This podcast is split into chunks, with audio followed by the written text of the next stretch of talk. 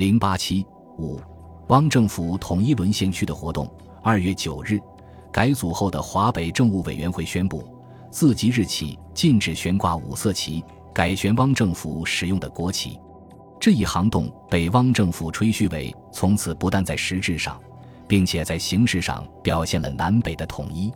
三月三十日，为了协调南北的剿共行动，华北政务委员会设立了华北剿共委员会，为政府、新民会、军方三位一体的总力战机关，在北平设总会，在华北各省市道县设各级委员会。八月五日。汪政府委派军事委员会委员荣臻兼任该委员会专任委员，以协调双方的行动。六月二十六日，华北政务委员会在南京设立办事处，由张新清任处长。七月二日，朱深因病逝世。五日，日本占领军用飞机将王克敏从青岛接回北平，继任委员长。十四日，他赴南京进谒汪精卫，报告救治经过。并讨论华北今后数政措施。他在南京接见记者称：“华北为中央之华北，华北政委会系属国府统治下之机构，今后一切数政措施，自当秉承中枢意志办理。”十月四日，汪政府任命胡玉坤为军事委员会驻华北特派委员，以统一中央军事机构，确保地方治安。十一月十一日。汪伪中央政治委员会通过修正华北政务委员会组织法，将该委员会原六总署二厅改组为治安、经济、农务、公务、教育五总署及总务、内务、财务三厅等。在日本推行对华新政策后，汪政府与华北政务委员会之间的联系是得到了加强。表面上，该委员会已归顺中央，但实质上，由于日本华北方面军的严密控制。其独立王国的地位并未从根本上得到改变。汪政府推行统一沦陷区活动的另一个重要方面是建立淮海省。多年来，汪政府与华北政务委员会之间辖区的划分一直是个争论不休的问题。早在1939年，日汪双方在组建汪政府的谈判中，汪精卫就反对日本华北方面军提出的华北疆界案。不同意为华北临时政府的辖区朝南延伸至安徽和江苏北部。对此，日本军部代表营佐真昭做了一些让步，同意将华北疆界南延至山东省为县，即将原有伪临时政府管辖的华北、华中接壤地区归汪政府管辖。一九四零年三月，华北政务委员会成立，其组织条例规定，该委员会负责处理河北、山东。山西三省及北京、天津、青岛三市管辖地区内的防共治安、经济及其他由国民政府委托的各项任务，并监督其管辖下的各省市政府。同时，又对内发出指示说，临时政府时期管辖区域内实施的政治、经济、金融、建设等各项工作，一如既往进行处理，不得因设立委员会有所变更，并不理睬汪政府的立场。为此，引起汪政府与华北政务委员会间围绕着江苏、安徽、河南交界的淮海地区的管辖权问题不断发生争执。在汪政府方面，因淮海地区接近南京，富有农产品、盐、矿产资源，又是铁路、运河等交通枢纽，在军事上和经济上具有重要地位，势在必争；而华北日军则采取舍命求实的态度。表面上虽然做了很大让步，但有关接壤地带的所有工作仍全部委由华北政务委员会承办。直到太平洋战争爆发，日本军方才做出有利于汪政府的决定。一九四一年十二月十日，日本中国派遣军总司令部下达华北、华中接壤地带处理纲要，将华北、华中接壤地带划分为两部分，规定。华北方面军作战地区内的河南北部，在目前仍维持现状。徐海道及淮北地区，在一九四二年初从华北分离，改为国民政府的直辖区域，但仍将淮海地区列为特殊地域，继续保持华北日军在该地区的巨大势力。纲要同时规定，该地区有关中国方面政务的幕后指导，应受总司令官的指挥，而通过特务机关执行工作。而苏北特务机关及海州特务机关仍隶属于徐州兵团，继续执行原来的任务。该地区经济指导工作仍由华北方面承担，并暂准为联银券流通地带，继续保持现状，以缓和徐海道金融的急剧变化，并防止由于联银圈的不稳定引起全华北的动摇。在物资流通方面，尤应考虑华北的需要，为确保其需要，应采取特殊的措施。该地区的华北新民会组织虽予以撤销，但对其人员。应由推行中国方面政策的东亚联盟组织尽可能予以吸收等。据此，自一九四二年一月一日起，原属日军华北方面军第十二军管辖的苏淮地区移交给日军华中方面军第十三军。后台易手之后，汪政府才敢有所动作。一九四二年一月十五日，汪政府设置直辖行政院的苏淮特别区。辖区包括江苏的徐州、铜山、丰县、沛县、砀山、邳县、萧县、宿迁、睢宁、东海、灌云、沭阳、赣榆、泗阳、淮安、淮阴、涟水、阜宁、安徽的宿县、泗县、灵璧、亳县，共一市二十一县。二月十九日，在徐州成立苏淮特别区行政公署，由郝鹏举任行政长官。这个所谓特别区。虽然在行政上已归属于汪政府，但根据日本军方意见，为了防止因急剧变动引起人心动摇，该地区的财政、治安、教育、交通、通信事业、通货等仍保持现状，并使之继续发展。因此，该地区的归属问题从根本上仍未得到解决。日本政府推行对华新政策后，汪政府再次向日方要求彻底解决苏淮特别区的归属问题。一九四三年一月十八日、十九日，汪精卫亲临徐州视察，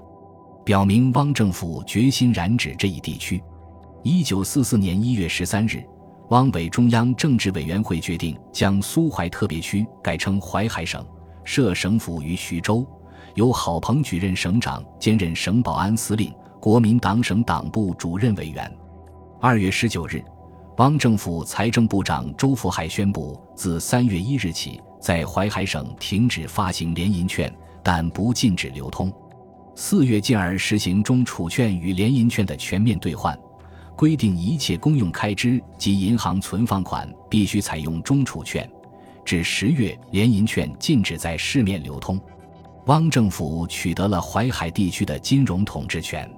当然。日本侵略军是不可能让汪伪政府真正实现华北和华中的统一的。事实上，直到战争结束为止，在华北、华中一体化问题上仍是一个悬案。汪政府推行统一沦陷区活动的第三个重要方面，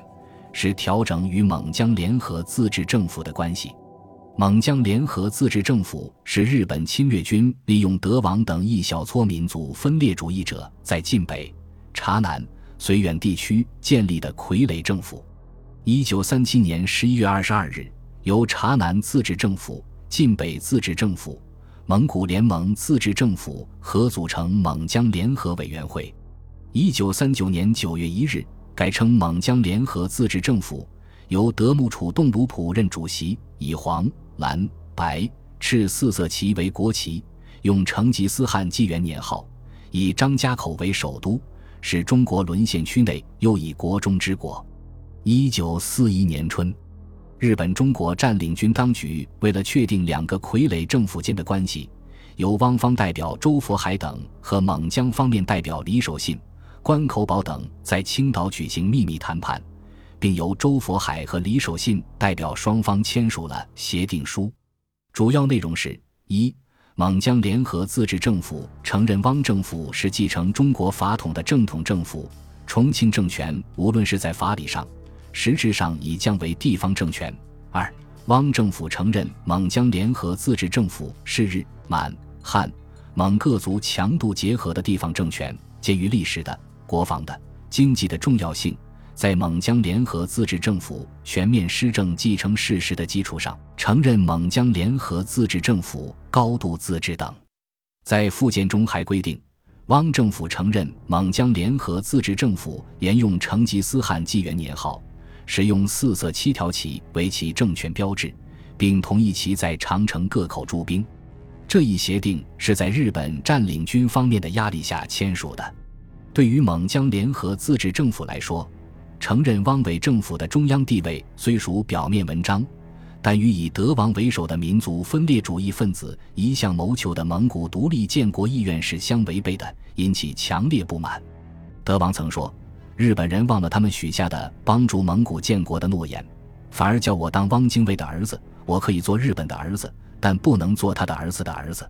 德王等对协定采取了置之不理的态度。汪政府对于蒙江联合自治政府的政务丝毫不能干预。一九四一年六月，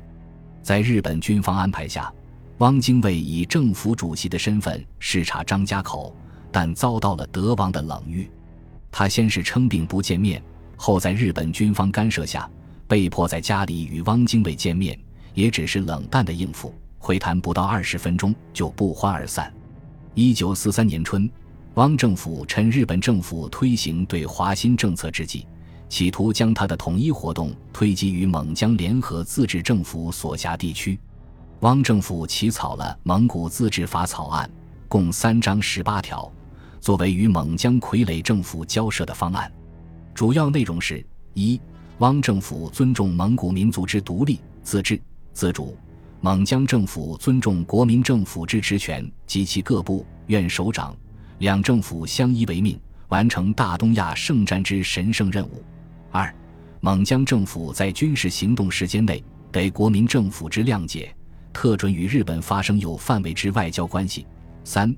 蒙江政府应隶属于国民政府行政院，其执掌系统人士由德王直接支配之。四，汪伪国民党在绥东、察南、燕北分设国民党省、市、县、区党部。五。蒙江银行及所属分行一律改为中央银行蒙江区分行，其发行纸币得重新印刷，额数不得超过八成单位。六，蒙江政府辖区内所有制工厂、矿山、铁路等，其最高主权仍归国民政府，但在军事时期内，仍由蒙江自治政府管理之。七，蒙江政府军队一律冠上中央蒙江区某师等名称。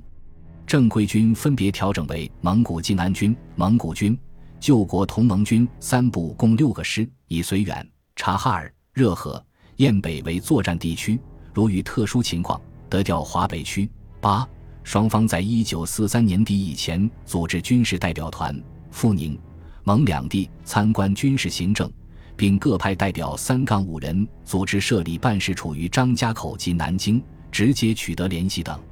这是汪政府向蒙江联合自治政府实行全面渗透控制的方案。